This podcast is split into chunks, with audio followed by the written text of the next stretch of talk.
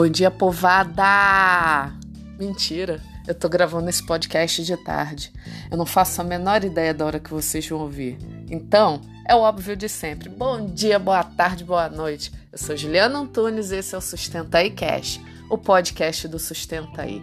Aqui, o nosso foco é sustentabilidade nas empresas, mas de uma forma bem diferente do que você costuma ver por aí. Nesse quarto episódio, eu vou falar de um case de sustentabilidade. Vira e mexe, as pessoas me perguntam qual a empresa mais sustentável que tem. Sinceramente, eu não tenho noção do que responder. Primeiro, porque eu não conheço todas as empresas para poder comparar. E segundo, que a resposta seria pelo meu entendimento de sustentabilidade, que, convenhamos, é um tanto quanto esquizofrênico. Mas independente disso, eu gosto de contar boas histórias de sustentabilidade. Geralmente, as histórias que eu conto são as que eu vivi, seja por ter trabalhado na empresa ou prestado algum tipo de consultoria. Eu também conto histórias que eu não presenciei, mas vocês podem ter certeza que eu investiguei bastante para assegurar que as informações passadas são condizentes com a realidade. E tem umas histórias bem legais. Uma delas é o tema desse episódio do Sustenta e Cash. É um case absolutamente emblemático e foi pauta de palestras minhas por um bom tempo, como exemplo de empresa que deu a volta por cima fazendo sustentabilidade de verdade. Eu não vou perguntar a última empresa que vocês imaginariam ser sustentável, primeiro porque isso é um podcast e eu não tenho plateia. Segundo, porque nos últimos 3, 4 anos, o grande escândalo dessa empresa já é bem pouco lembrado. Talvez porque novos escândalos surgiram de outras empresas, talvez porque o tempo seja o melhor aliado, sei lá. Mas a história de sustentabilidade que eu vou contar para vocês é a da Nike. Só que antes de falar do patamar que ela alcançou, eu preciso contextualizar e falar exatamente desse tal de escândalo que é para todo mundo entender. Em 95, a Nike foi acusada por uma grande ONG de fazer uso de mão de obra infantil na sua linha de produção no Sudeste Asiático. Vamos pensar aqui. A Nike era a única que fazia isso dentro do setor dela? Uh, não, mil vezes não, absolutamente não, muito pelo contrário. Até hoje, a indústria da moda, de vestuário, de calçados é uma das que tem a cadeia de valor mais frágil e degradante que existe. Tem uma questão importante que a gente precisa entender, que é o modo de funcionamento dessas fábricas. Os donos, eles alugam a produção por temporada. É tipo de janeiro a junho a prestação de serviço é para Nike e de julho a dezembro é para o concorrente dela. O cliente é diferente, mas a mão de obra e o modelo operacional são os mesmos. E o que eu quero dizer com isso? É que não tem santo na história. Tudo quanto é marca esportiva na época estava com o rabo preso.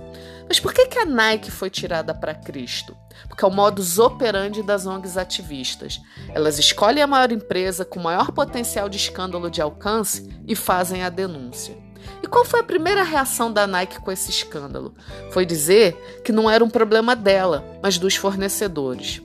Agora, abram um parênteses e imaginem o seguinte: esse tipo de reação já era muito ruim 25 anos atrás. Imaginem com a internet, redes sociais e muito empoderamento das pessoas. Pois é, mas ainda hoje tem aos montes. Tem com empresa que faz aquela coisa linda de Deus chamada relatório integrado, que nada mais é que a junção do relatório de sustentabilidade com o financeiro no mesmo documento. Tem também empresa listada no índice de sustentabilidade da bolsa, com escândalo desse tipo nas costas e colocando a culpa nos fornecedores. Mas enfim, fechem o parênteses e deixem eu voltar para a Nike. A questão é que durante 15, 20 anos, a Nike pagou esse preço. O de ser uma empresa que usava as criancinhas da China para costurar suas roupas e tênis. Ela sofreu boicote, protestos e tudo que tinha direito. Inclusive, a SA8000 foi criada a partir do problema da Nike. Para quem não sabe, a SA8000 é uma certificação voltada para verificação de condições de trabalho na cadeia de produção das empresas. Ela foi criada em 97, justamente numa época em que o mundo estava no auge das denúncias de abuso de direitos humanos. Voltando para a Nike, o que, que ela fez a partir da denúncia? Depois desse primeiro ímpeto de colocar a culpa nos fornecedores, ela começou a se estruturar para sustentabilidade. Em 98, cansada de apanhar, a Nike criou a área de responsabilidade empresarial, que consiste em fazer conformidade e alguns projetos soltos. Um dos projetos da área foi o de abolir o hexafluoreto de enxofre. O SF6 é um gás que era usado na fabricação de amortecimento de alguns tipos de tênis, no caso, o Nike Air. Ele é um gás de efeito estufa e, de acordo com o IPCC, que é o painel de mudanças climáticas da ONU, ele é o que tem o maior potencial de aquecimento. O GWP dele é só 23 mil vezes maior que o do CO2. Para quem não conhece os jargões de mudanças climáticas, GWP é a sigla em inglês para o potencial de aquecimento global. Esse projeto do SF6 ele foi de 98 até 2006 então prestem atenção no tempo que o pessoal de pesquisa e desenvolvimento da Nike demorou para conseguir efetivamente fazer a substituição do gás.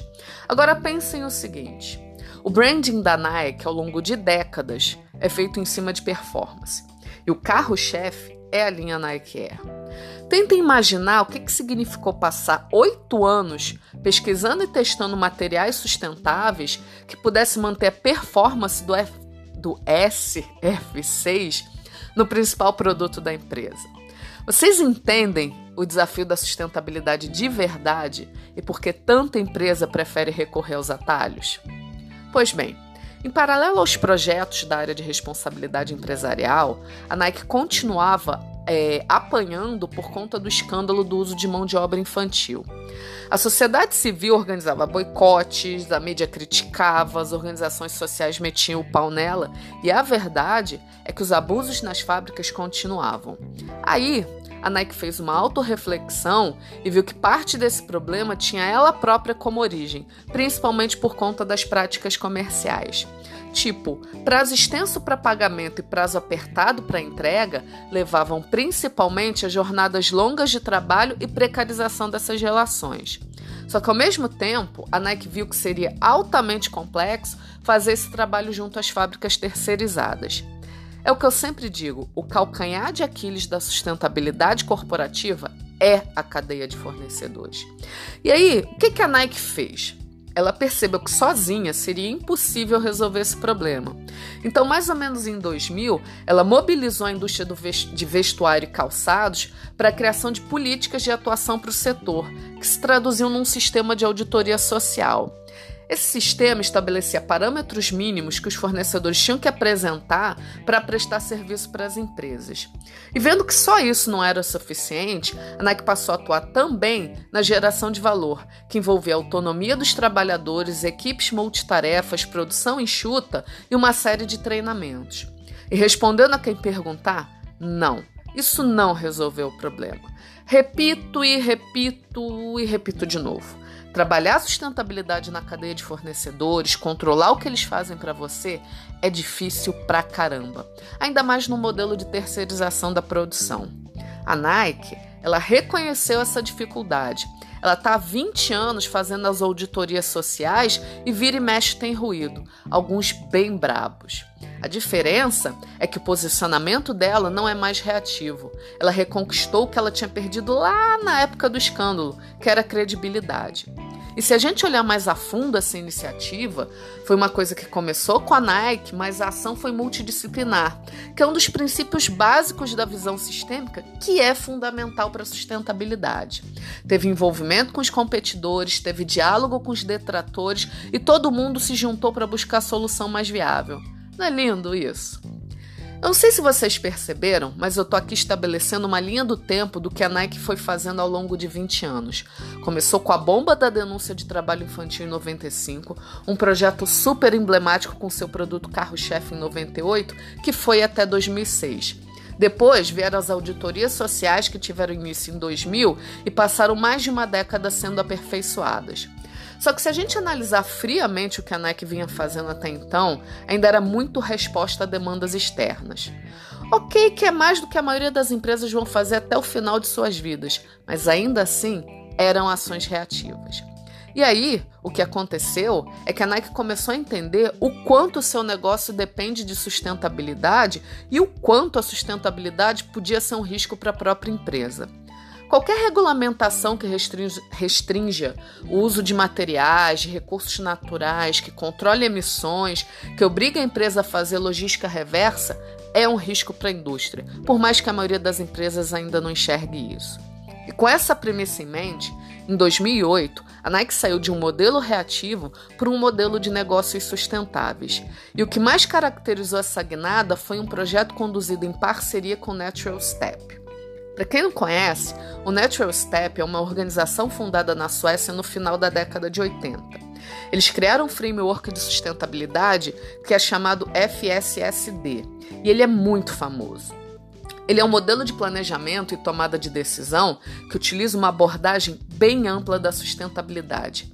E uma das ferramentas utilizadas no FSSD é o backcasting, que é o que eu uso para desenhar cenários de sustentabilidade.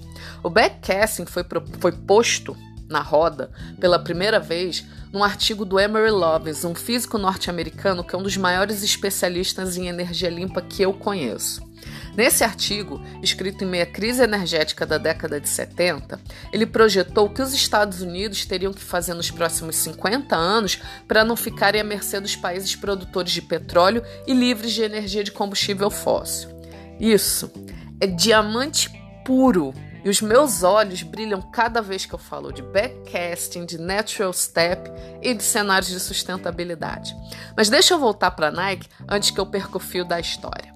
Então, em 2008, a Nike chamou o Natural Step para trabalhar a sustentabilidade da empresa num nível de inovação e estratégia.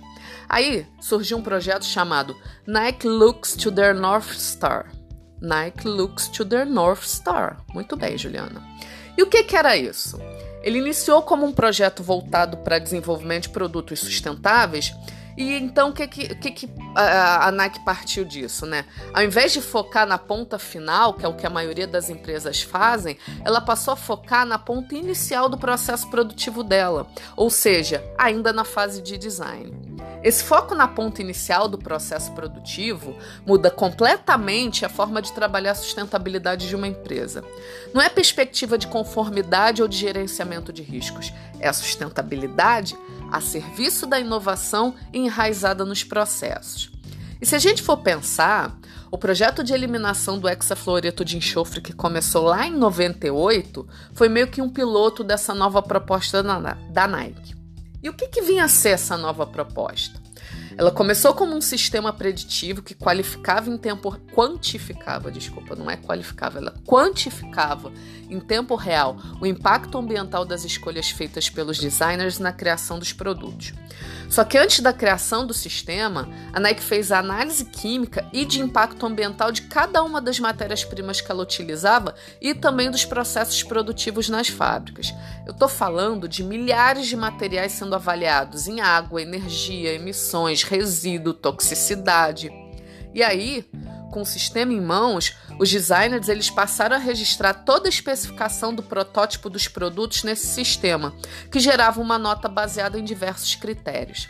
Se, se, se depois de passar por, pelo sistema ele não desse um score mínimo de sustentabilidade, o produto tinha que voltar para a fase de concepção. E aí era preciso escolher novos materiais ou até mesmo refazer o design. Legal, né? E sabe o que é mais incrível nessa história? A Nike não vende sustentabilidade, ela vende performance. Você pensa que acabou? Espera aí que tem mais um pouquinho. No rastro ainda do sistema de avaliação dos seus produtos, em 2011, a Nike criou o MSI, que é um ranking de sustentabilidade dos materiais utilizados no setor de vestuário. Esse ranking tinha catalogado o ciclo de vida de mais de 80 mil materiais e foi disponibilizado para o público em 2013 por meio de um aplicativo. Esse aplicativo chamava Making of Making e hoje eu até procurei ele na internet e eu vi que ele não está mais disponível. E aí o que, que aconteceu? De 2013 a 2015 não teve nada de significativo que me chamasse a atenção nesse case da Nike, né? Ela não continuou fazendo grandes coisas, ela foi mantendo o que ela já vinha fazendo.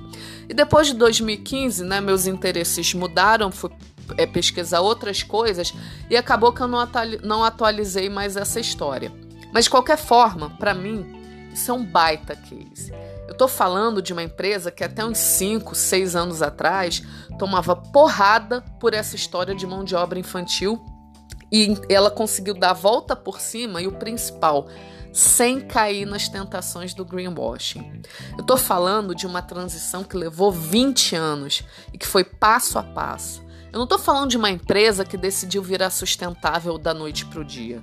Estou falando de um processo que não foi nem um pouco rápido e que só foi possível a partir do engajamento e do compromisso assumido por toda a empresa. Ou vocês imaginam que bastou o presidente dizer que queria sustentabilidade, sustentabilidade e do nada ela apareceu como mágica? Enfim, galera, acho que esse podcast ficou muito maior do que eu imaginava. Eu vou parando por aqui enquanto a audiência ainda não dormiu. Na última segunda, eu coloquei nos grupos do WhatsApp e no LinkedIn que nesses tempos de quarentena eu estou redisponibilizando a série de e-books que foi criada para o lançamento do Sustenta em 2017. É uma série com quatro volumes e chama Panorama da Sustentabilidade. Ela vai desde o Clube de Roma, passando por encontros globais, tratados, gestão de stakeholder, até chegar nos processos sustentáveis da empresa. É uma série bem legal e bem útil para quem trabalha na área. Quem quiser acesso a esses e-books ou quiser as fontes de consulta que eu usei para esse case da Nike, é só mandar um e-mail para contato@sustentaí.com. E não se esqueça de seguir a gente nas redes sociais: YouTube, Facebook, Instagram /sustentaí. E no blog essa semana tem uma listinha super bacana de TEDs de sustentabilidade para assistir na quarentena. Vê lá, sustentabilidadecorporativa.com. Espero vocês na semana que vem. Tchau, tchau.